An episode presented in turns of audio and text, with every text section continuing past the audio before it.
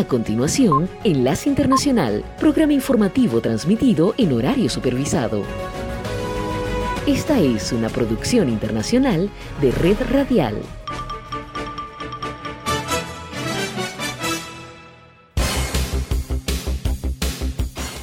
Aquí comienza Enlace Internacional. Saludos a nuestra audiencia en Caracas, Venezuela y el mundo, a través de nuestra frecuencia Sintonía 1420 AM y en Soy Ángela Montilla en la presentación. Bienvenidos.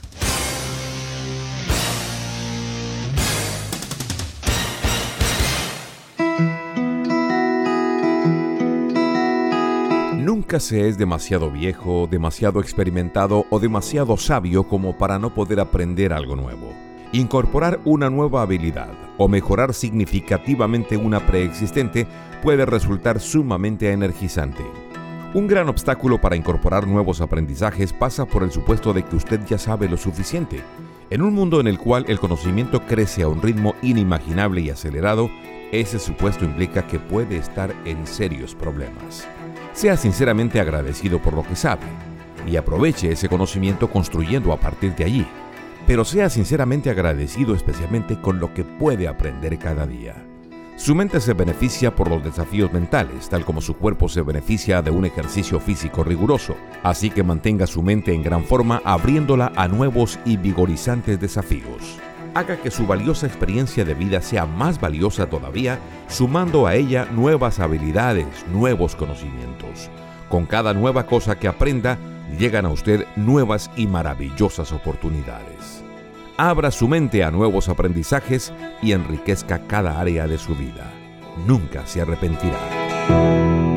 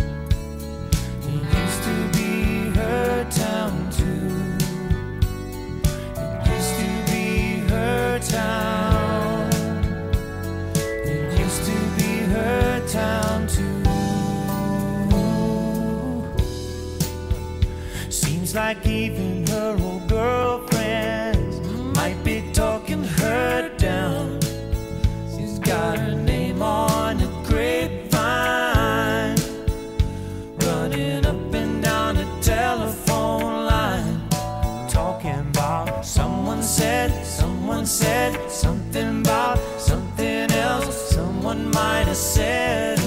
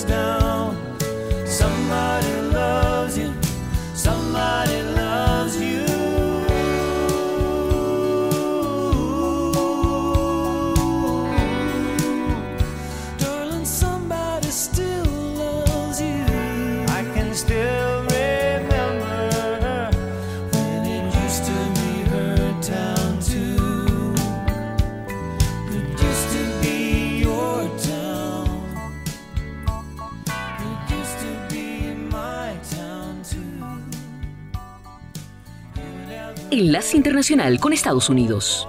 Más de una decena de estados de Estados Unidos estaban bajo alerta por la calidad del aire este miércoles, mientras el humo de cientos de incendios forestales canadienses se extendía hacia el sur, obligando a las autoridades a instar a los residentes a permanecer en espacios interiores. Las autoridades sanitarias desde Vermont a Carolina del Sur, a lo largo de la costa este, así como de Ohio y Kansas en el medio oeste, instaron a millones de residentes a limitar su tiempo al aire libre advirtiendo que las partículas finas en la atmósfera podrían dificultar la respiración y plantear riesgos para la salud.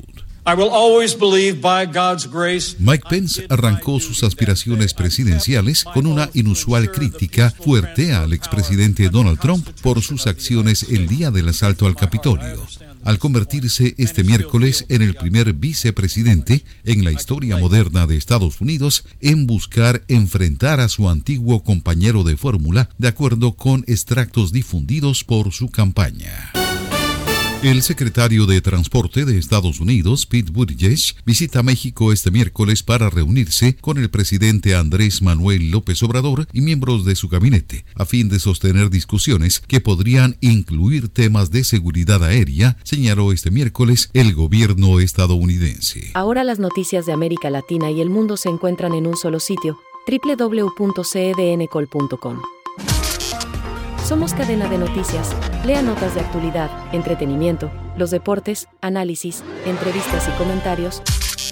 Escuche noticias en vivo y bajo demanda. Cadena de noticias, tu punto de encuentro con la información. www.cedncol.com.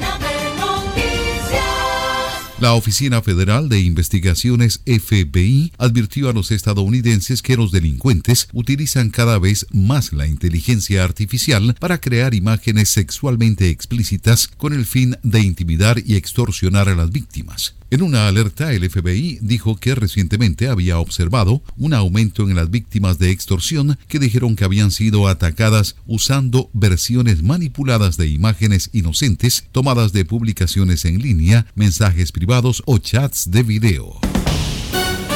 Los precios de las habitaciones de hotel en Estados Unidos y Europa están subiendo y podrían encarecerse aún más, ya que la oferta no ha podido seguir el ritmo de la demanda, según los ejecutivos del sector. La oferta de habitaciones de hotel en Estados Unidos apenas está creciendo, ya que el endurecimiento de los criterios de concesión de préstamos de los bancos regionales dificulta la obtención de financiación por parte de los promotores, pese a que la demanda de viajes ha crecido tras la pandemia del COVID-19.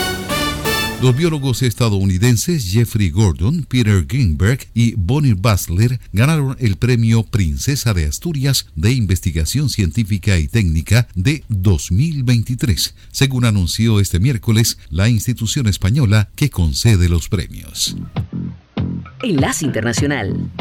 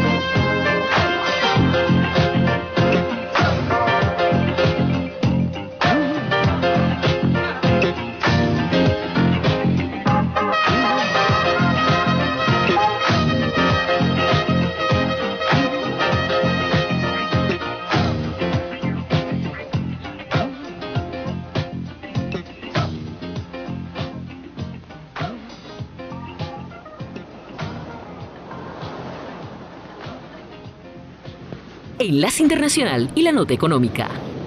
La economía global debería avanzar este año y el siguiente en lo que sería considerado una precaria recuperación debido a que la inflación sigue pesando sobre el gasto de los hogares y las tasas de interés más altas frenan el crecimiento, los préstamos bancarios y los mercados. La agencia AP informa que esa es la conclusión de la más reciente previsión económica de la Organización para la Cooperación y el Desarrollo Económicos OCDE. El grupo, formado por 38 estados, aumentó su previsión de crecimiento para este año al 2.7% desde el 2.2 estimado en noviembre, con apenas una diminuta aceleración el año siguiente al 2.9%. Es probable que la recuperación de la pandemia del COVID-19 y el auge de los precios de la energía asociado a la invasión rusa de Ucrania sean débiles en comparación con las cifras previas a la pandemia, un crecimiento promedio del 3.4% entre 2013 y 2019. El panorama de cara al futuro está lleno de riesgos desde una escalada de la guerra de Rusia en Ucrania a problemas de deuda en países en desarrollo o efectos imprevistos sobre bancos e inversionistas debido a las rápidas subidas de tasas de interés.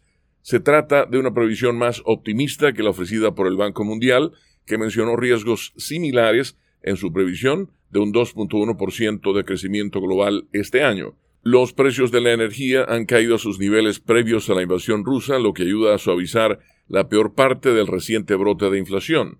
Pero esos costos siguen siendo más altos que antes de que Rusia empezara a emplazar tropas en la frontera de Ucrania a principios de 2021. Entre tanto, la reapertura de China tras las drásticas medidas contra la pandemia ha dado un impulso a la actividad global. Sin embargo, la inflación subyacente, que excluye los volátiles precios de la energía y los alimentos, persiste conforme algunas empresas suben precios para aumentar beneficios y los trabajadores presionan para reclamar salarios más altos en un contexto de desempleo relativamente bajo. La OCDE advierte que si bien los bancos centrales continuarán con políticas que restringen el crédito, también deben mantener la vigilancia, dada la incertidumbre sobre el impacto exacto de esos rápidos aumentos. Enlace Internacional.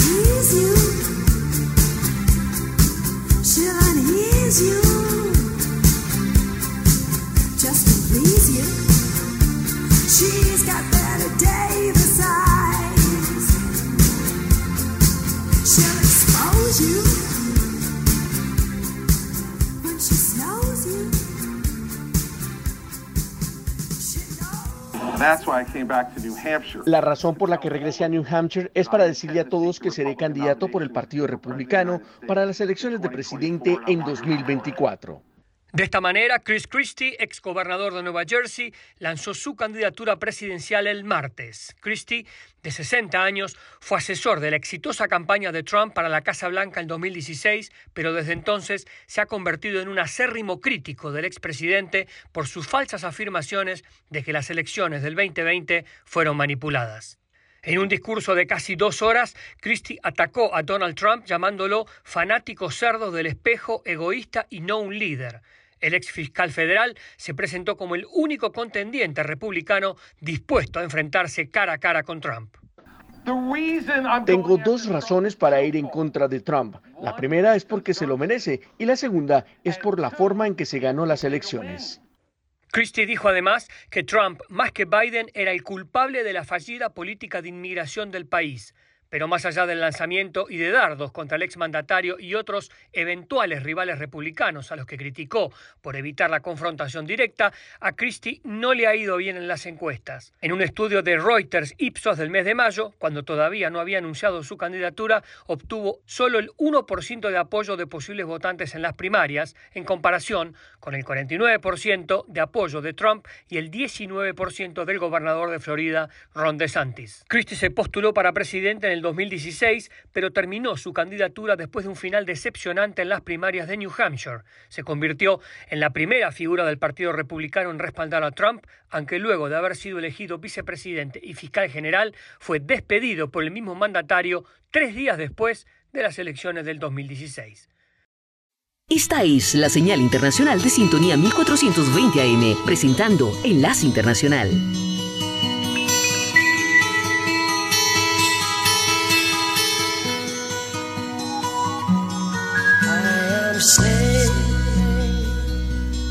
I am sailing home again. Across the sea.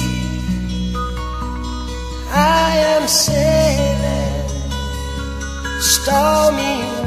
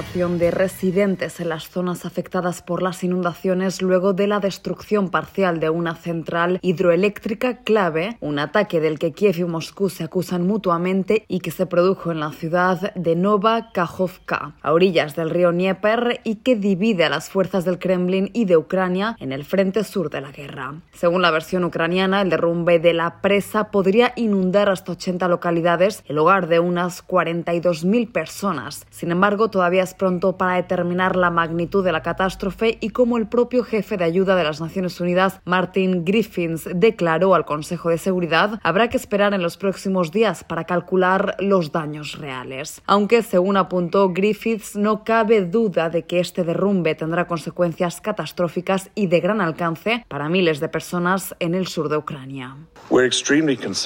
Estamos extremadamente preocupados por las personas en las áreas afectadas con las que actualmente no podemos contactar y estamos operativamente listos en cualquier momento para movernos con convoyes interinstitucionales y personal de ayuda, incluso en las áreas controladas por Rusia. En ambos lados de la línea del frente, la pérdida de hogares, de alimentos, de agua potable y medios de subsistencia está generando una situación de emergencia. En tanto, el portavoz estadounidense del Consejo de Seguridad Nacional, John Kirby, señaló que las inundaciones habrían podido causar muchas muertes y no dudó en señalar al gobierno de Vladimir Putin como el responsable.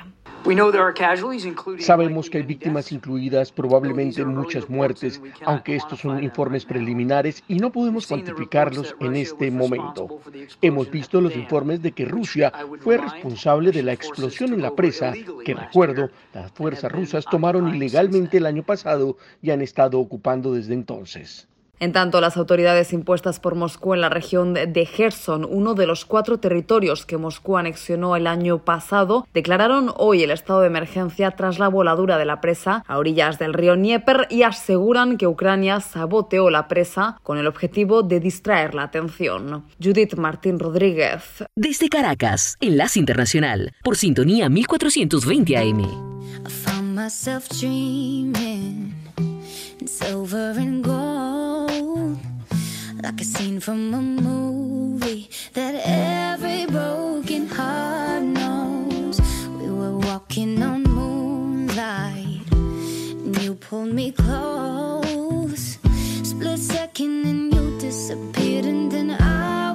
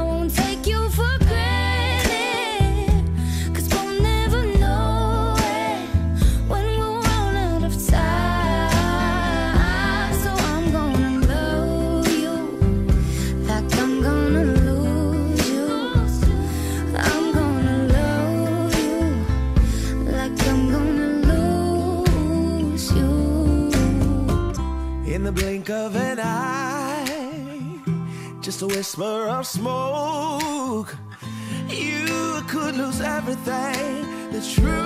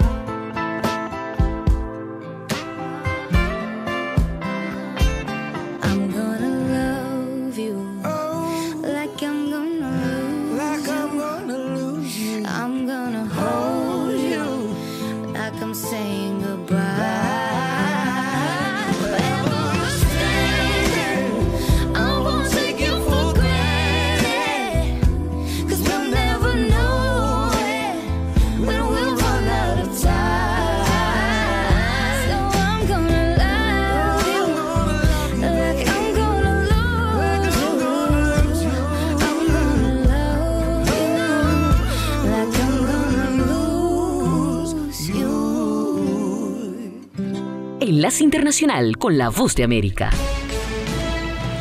Este es un avance informativo de la Voz de América. Desde Washington les informa Henry Llanos. Un sinnúmero de dificultades y problemas enfrentan los migrantes en Nueva York para conseguir el sustento diario, nos informa Ángela González. Ante la falta de permisos de trabajo que se siguen tardando, Los permisos de trabajo en este momento se están tardando para cualquier tipo de caso en inmigración, nueve meses, un año. los migrantes recién llegados intentan de todo para poder emplearse. Por eso organizaciones abogan para cortar los procesos para obtener permisos de trabajo. El plan es que se haga una reforma al tiempo en que se espera la gente para tener una autorización de empleo. El alcalde de la ciudad dijo que no se puede oponer a los trabajos informales y que se están impartiendo capacitaciones para que puedan conseguir mejores empleos. Ángela González, Voz de América, Nueva York. Los fiscales federales notificaron al expresidente de Estados Unidos, Donald Trump, que es objeto de una investigación sobre su manejo de material clasificado después de dejar el cargo. Los fiscales enviaron a Trump una carta en la que le informan de que está siendo investigado. El Departamento de Justicia suele notificar a las personas cuando se convierten en objetivo de una investigación para una oportunidad de presentar sus propias pruebas ante un gran jurado. Esto no significa que Trump vaya a ser acusado. Hollywood, Broadway, teatro, redes sociales, fotografía, estilos de vida, jazz, festivales y conciertos, premios a lo mejor del cine. Tres minutos con lo más destacado de la música popular estadounidense e internacional y las noticias del espectáculo.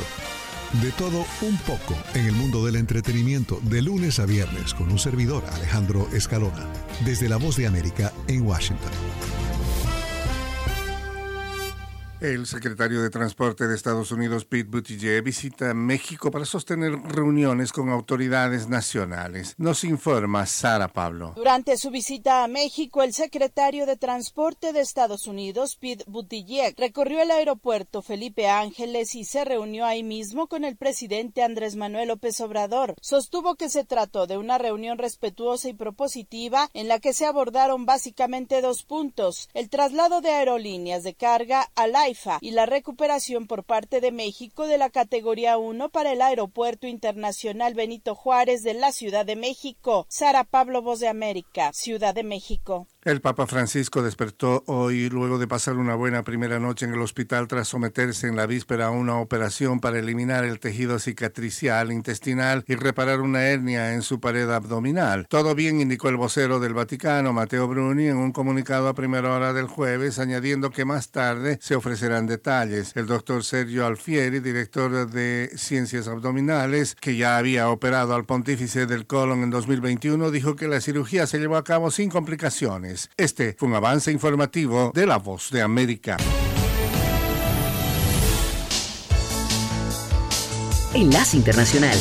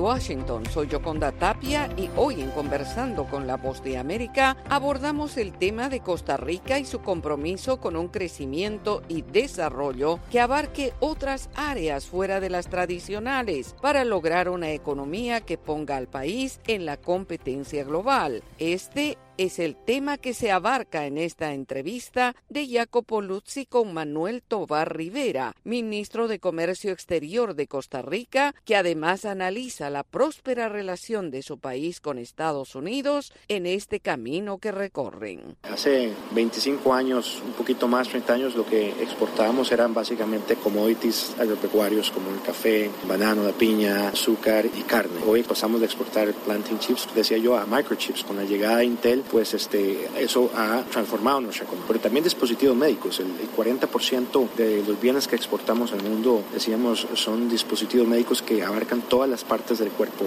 válvulas del corazón, piezas ortopédicas, silicona, y todo esto nos hace entender que ha sido el talento humano costarricense el que ha hecho esto posible. No solamente las políticas públicas, la inversión social, pero el talento humano costarricense es el que ha traído este tipo de industria el que ha hecho de Costa Rica pues un participante muy importante en las cadenas de suministro en sectores muy sofisticados. Costa Rica está dando el ejemplo. Puede hacer la región mirando a Costa Rica para hacer lo mismo, porque el crecimiento, Costa Rica ahora está compitiendo a niveles de Europa o de Asia, por ejemplo, en los microchips. Sí, eh, la región es una región muy dispar, ¿verdad? Eh, compartimos un mismo espacio, pero tenemos bastantes diferencias. En primer lugar, yo diría el apego a la institucionalidad, el tener instituciones fuertes, el invertir en educación, como Costa Rica lo hizo cuando tomó una decisión histórica hace ya un poquito más de 70 años de abolir el ejército y usar el dinero de los contribuyentes, de los taxpayers, para invertir en lápices y no invertir en bayonetas. Y bueno, invertir en educación, invertir en las instituciones, en respetar ese arraigo al imperio de la ley, ¿verdad?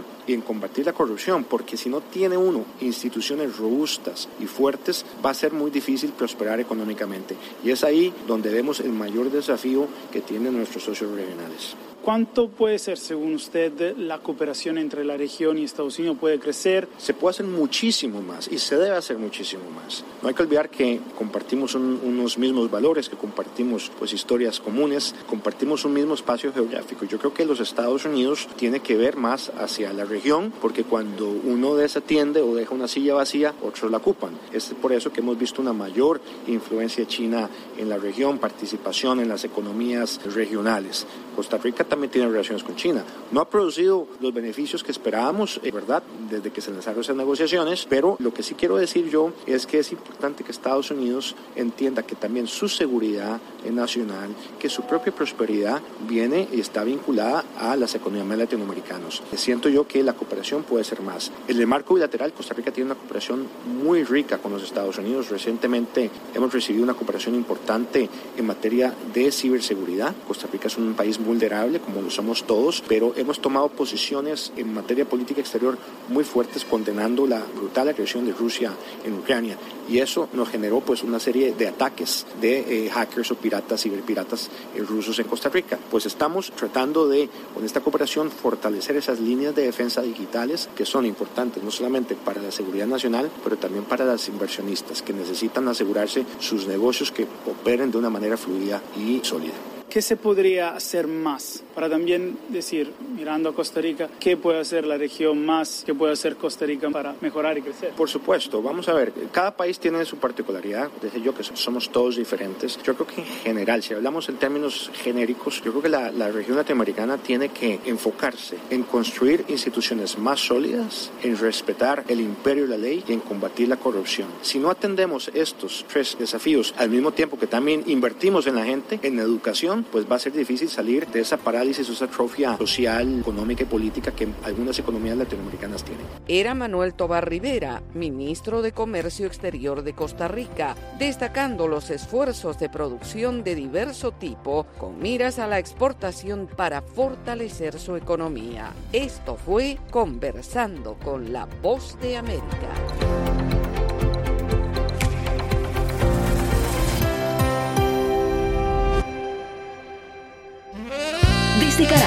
Enlace Internacional, por sintonía 1420 AM.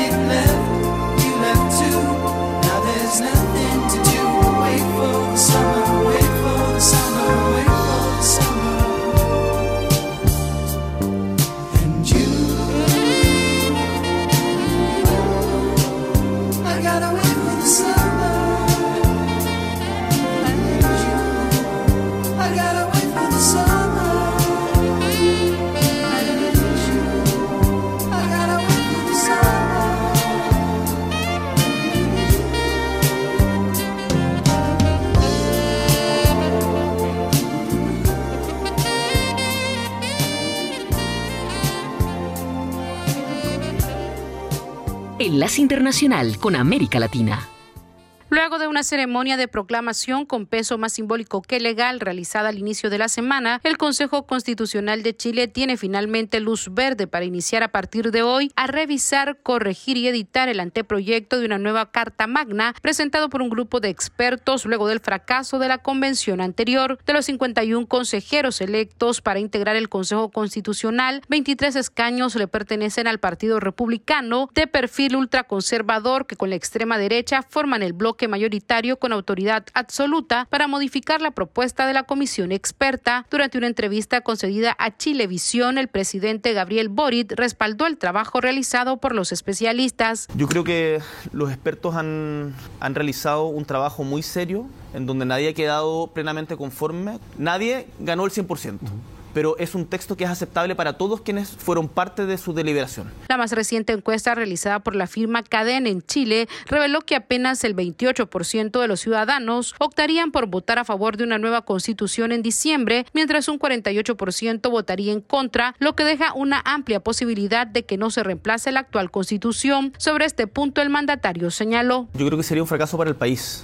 porque dejaría abierto un tema que genera incertidumbre. Eh, esto no es un tema del gobierno ni que haya una obsesión por mi parte. Mientras desde la derecha se advierten significativos cambios al texto propuesto por los expertos, el presidente chileno aseguró que si el nuevo texto es rechazado en el plebiscito de salida, que tendrá lugar en diciembre, su administración no impulsará un tercer proceso constitucional. Sala de redacción, Voz de América.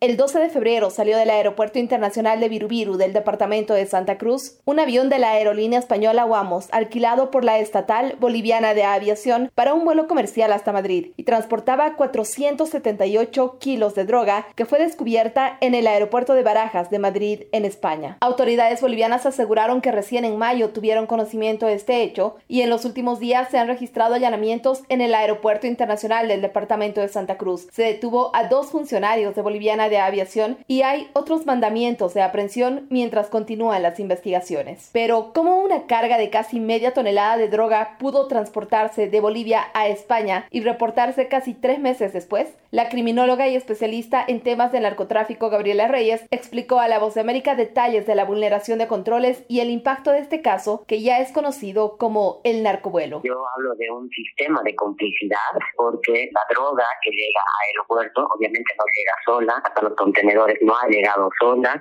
y no entra al avión sola. Además, hay alguien que es dueño de la droga y hay alguien que da la orden para que todos estos controles, que son además tan rigurosos, no se cumplan. El ministro de Gobierno, Eduardo del Castillo, quien es fuertemente cuestionado por este y otros hechos, reconoció la penetración de la actividad ilícita en funcionarios del Estado. Esta no es una organización que solo nace dentro de nuestro país, es una mafia internacional que se origina en otros países mucho más allá de nuestras fronteras, que lamentablemente el narcotráfico ha permeado a funcionarios dependientes de distintas instituciones. La criminóloga Gabriela Reyes consideró que la imagen de Bolivia queda muy afectada tras la develación de este nuevo incidente y se incrementa la desconfianza en las autoridades nacionales. Bolivia queda como si estuviera tratando de ocultar algo, como que no es transparente en algo. Hay una pérdida de confianza con claros ejemplos y obviamente países, pero no solo países, sino organismos internacionales como la Europol, prefieren no coordinar para no poner en riesgo su información.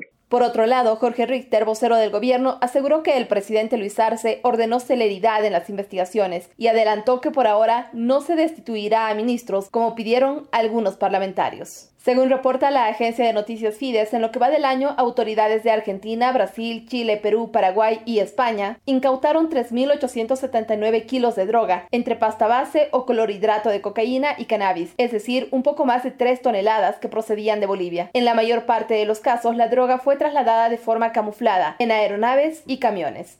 Fabiola Chambi, Voz de América, Bolivia. Enlace Internacional. In a little while from now, if I'm not feeling any less sour, I promise myself to treat myself and visit a nearby tower and climbing to to throw myself off in an effort to make it clear to whoever what's it like when you're shattered, left standing in the lurch at a church with people saying, My God, that's tough. She stood him up. No point in us remaining. We may as well go home as I did on my own, alone again, naturally. To think that only yesterday I was cheerful, bright, and gay, looking forward to who wouldn't do the role I was about to play. And as if to knock me down, reality came around. And without so much as a mere touch, cut me into little pieces, leaving me to die. Talk about God and His mercy. Oh, if He really does exist, why did He desert me in my hour of need? I truly am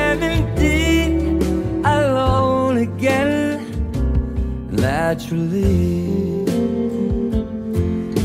Seems to me that there are more hearts broken in the world that can't be mended, left unattended. What do we do?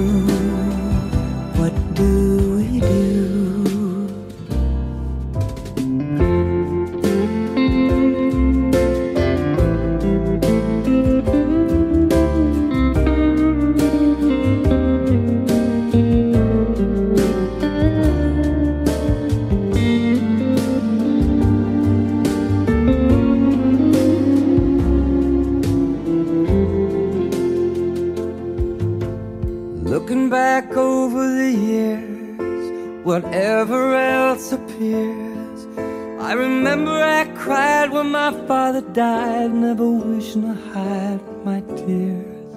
And at 65 years old, my mother, God rest her soul, couldn't understand why the only man she'd ever loved had been taken, leaving her to start with a heart so badly broken. Despite encouragement from me, no words were ever spoken. Were ever spoken. When she passed away, when she passed away, cried oh, and cried all cried day, and cried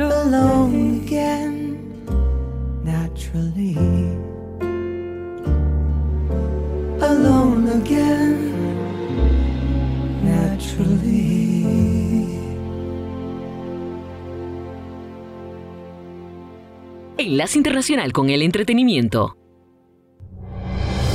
Desde la voz de América en Washington, estas son las noticias del mundo del entretenimiento, les informa Leonardo Bonet. Astro Gilberto, la cantante brasileña, compositora y artista cuya improvisada participación en la versión en inglés de La chica de Ipanema la convirtió en una voz mundial del bossa nova, murió a los 83 años. El músico Paul Ritchie, amigo de la familia, confirmó el fallecimiento pero no proporcionó detalles adicionales. Nacida en Salvador de Bahía y criada en Río de Janeiro, Gilberto se convirtió de la noche a la mañana en una superestrella en 1964 gracias a que sabía el inglés suficiente para ser reclutada por los creadores de Gets Gilberto, el álbum clásico de bossa nova con el saxofonista Stan Getz y el entonces esposo de ella, el cantautor y guitarrista Joao Gilberto. La chica de Ipanema, la melancólica balada escrita por Antonio Carlos Jobim y Vinicius de Moraes, ya era un éxito en Sudamérica. En una entrevista de 2002 con amigos, publicada en su sitio web, Astro Gilberto recordó que su esposo le dijo que tenía una sorpresa para ella en el estudio de grabación. Le supliqué que me dijera qué era, pero se negó rotundamente y solo decía espera y verás. Más tarde, mientras ensayaba con Stan y repasaba la canción de Girl from Ipanema, Joao me pidió casualmente que me uniera y cantara un coro en inglés después de haber participado en el primer coro en portugués. Entonces hice exactamente eso. Astrud terminó cantando en el disco y el resto, por supuesto, es historia. La administración Biden ha dado su opinión sobre la controversia del cofundador de Pink Floyd, Roger Waters, diciendo que sus actuaciones recientes en Alemania fueron antisemitas, una postura compartida por muchos en Israel y la comunidad pro-israelí. El Departamento de Estado señaló que Waters tiene un largo historial de uso de retórica antisemita y en un concierto que dio a finales del mes pasado en Alemania presentó imágenes que son profundamente ofensivas para el pueblo judío y minimizaban el holocausto. En un tuit del 24 de mayo, enviado después del concierto en Berlín, durante el cual Waters apareció en el escenario con un traje que recuerda a la Alemania de la era nazi, la enviada especial de Estados Unidos para combatir el antisemitismo, Deborah Lipstadt, denunció al músico.